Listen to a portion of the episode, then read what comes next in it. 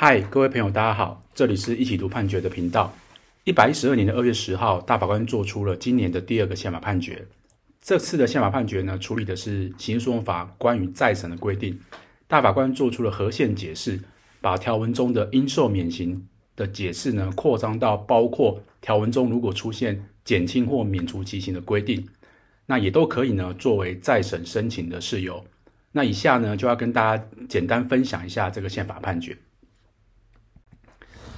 好，那什么叫做再审呢？当这个终局判决哈，没有人可以提起上诉或不能上诉的时候，也就是说，已经没有任何人可以对判决声明不服的时候，这个判决呢就已经确定。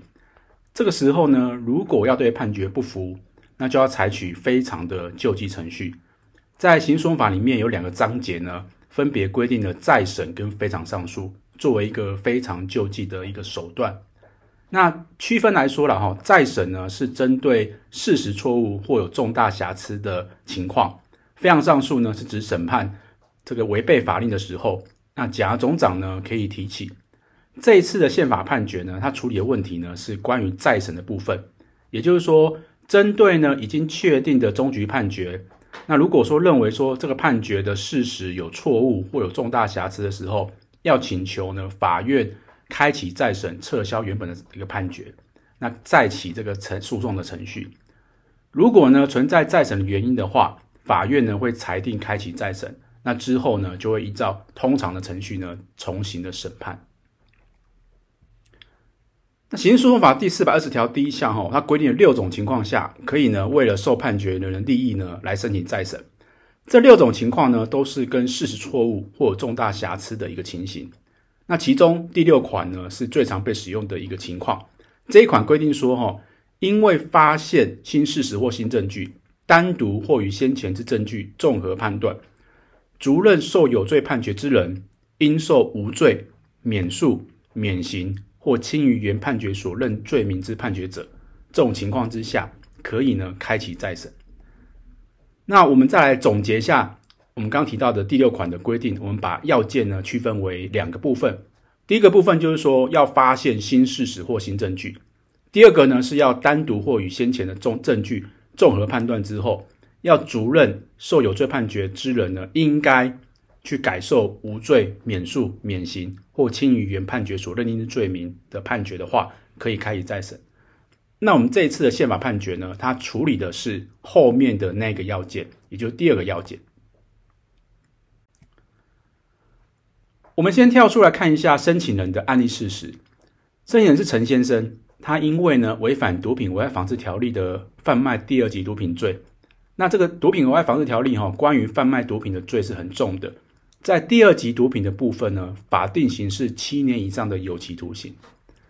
那但是呢，毒品条例呢也规定了一些可以减刑或免刑的事由。当符合特定要件的时候呢，法院呢要减刑或免刑。那其中呢，第十七条第一项就规定，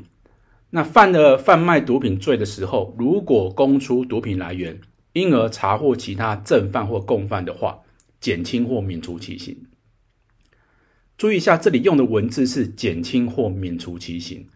它的意思呢？是指法院呢，一定要在符合这个要件的情况之下去减刑或免刑中选一种。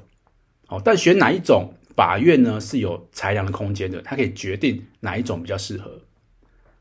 那但是呢，这个提供情资给侦查机关，它其实并不会马上就查获，可能会需要经过一段时间的侦查之后呢，才能成功的一个起诉。尤其呢，在被告这个藏匿通缉的情况之下。那侦查机关可能没有办法很快的去确认这样子的一个正犯或共犯的一个责任。那陈先生他在贩卖第二级毒品的审判案件当中，他就供出了上游呢是曾先生。好，但是曾先生在他的审判当中一直没有到案。那直到了陈先生判刑确定后五年，曾先生才被起诉。也因此呢，陈先生他并没有办法在判决确定前符合减刑或免刑的一个要件。在这个判决确定后五年了哈，这个上游曾先生被起诉之后，陈先生呢，他就依照了我们刚刚讲到的这个规定，《刑事诉讼法》的第四百二十条第一项第六款的规定呢，呃，发现新事实或新证据，来向法院呢申请再审。我们再回到哈刚刚这个第六款的第二个要件，也是本案的争执点，单独或和先前的证据综合判断后，主任陈先生应受无罪，应受免诉，应受免刑，或应受轻于原判决所认罪名之判决。好，那陈先生的情况到底有没有符合这个要件呢？刑事法院认为是没有的，他驳回了陈先生的再审申请。那陈先生主张了两个部分，第一个部分是应受免刑，第二个部分是应受与原判决所认罪名比较其法定刑较轻的不同罪名，但刑事法院认为都不构成。首先是应受免刑的部分，那刑事法院的见解认为说，应受免刑是指法律规定呢必须免除其刑的情况。如果说法院还是可以裁量，就不算是应受免刑。那其次呢，是应受轻于原判决所认之罪名之判决。那刑事法院的见解认为说，这里讲的是罪名，必须是改认定法定刑较轻的罪名。但陈先生就算减刑，就算免刑，他也同样是贩卖第二级毒品罪这个罪名。好，所以说像自首、未遂、累犯这些刑罚的加重减轻呢，都没有改变罪名，也不算是较轻的罪名。在刑事实体法里面，关于刑罚的减免事由呢，会有很多种不同方式的设计，哦，包括得减轻、必减轻、得减轻或免除、必减轻或免除、得免除、避免除、酌减或酌免等等不同类型。那单纯的避免除其刑呢，其实是比较少见的。哦，举个例来跟大家说，比如说刑法第两百八十八条的堕胎罪，因为疾病或其他防止生命上危险之必要的堕胎的话，应免除其刑。哦，这是应免除其刑的情况。那法条讲到呢，免除其刑呢，事实上大多呢会是以减轻或免除其刑的方式来出现。比如说，我们这个案例事实里面涉及到的《毒品危害防治条例》第十七条第一项的一个规定，它是减轻或免除其刑。那陈先生呢，在这个这个裁判确定之后呢，他就向大法官申请宪法解释了。那这宪法判决呢，做出来的结果是一个合宪性的解释，也就是说，大法官把法律文字呢做了一个。自己的一个合宪的解释方式，只要呢符合这样子的解释，这个法律呢就没有违宪的情况。那大法官是怎么来解释这个四百二十条第一项第六款的规定呢？他说，刑事诉讼法第四百二十条第一项第六款条文中的应予免刑这四个字呢，包括了法律规定当中讲到的免除其刑以外呢，还包括。法条讲到的减轻或免除其刑的这两种情况，如果这样解释的话，就没有违反平等原则，就是合宪的。那大法官也说了哈，陈先生可以在收到这个宪法判决后的三十天内，来向法院呢申请再审。那大法官是怎么样来论述说这个条文中的应予免刑呢？等于包括免除其刑的情况，还有包括减轻或免除其刑的这样子的状况呢？因为这个其实跟刑事法院认定是不太一样的。刑事法院会认为说，这个所谓的免应予免刑的意思是指法院呢没有裁量空间，就应该要免除其刑的时候呢，才会符合这个再审的要件。但是呢，大法官他去把这个应予免刑呢，把它从免除其刑扩张到。呃，减轻或免除其刑的这种情况也应该包括在内。为什么大法官会这样说呢？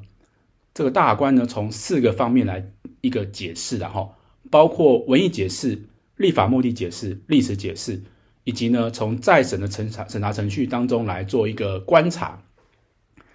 在文义解释的部分呢，大法官认为免除其刑跟减轻或免除其刑的这两种规定。法院在客观上都有可能会预知免刑的判决，都有这样的可能性存在。从立法目的的解释来说的话，再审的立法目的呢，是追求实体的正义的利益，应该优越于哈法安定性。从历史解释的方面来看的话，大法官认为说，先前的修法删除了“确实”两个字，在四百二十条第一项第六款先前有修法，有点放宽了这样子的一个门槛。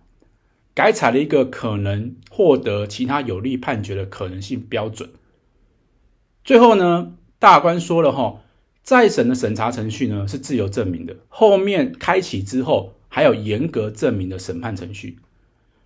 只要再审的审查结果有可能获得免刑判决，就应该要开启这个再审的程序。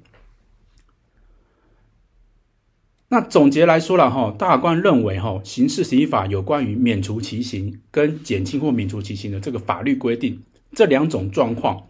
法院在客观上都有可能会预知免刑判决。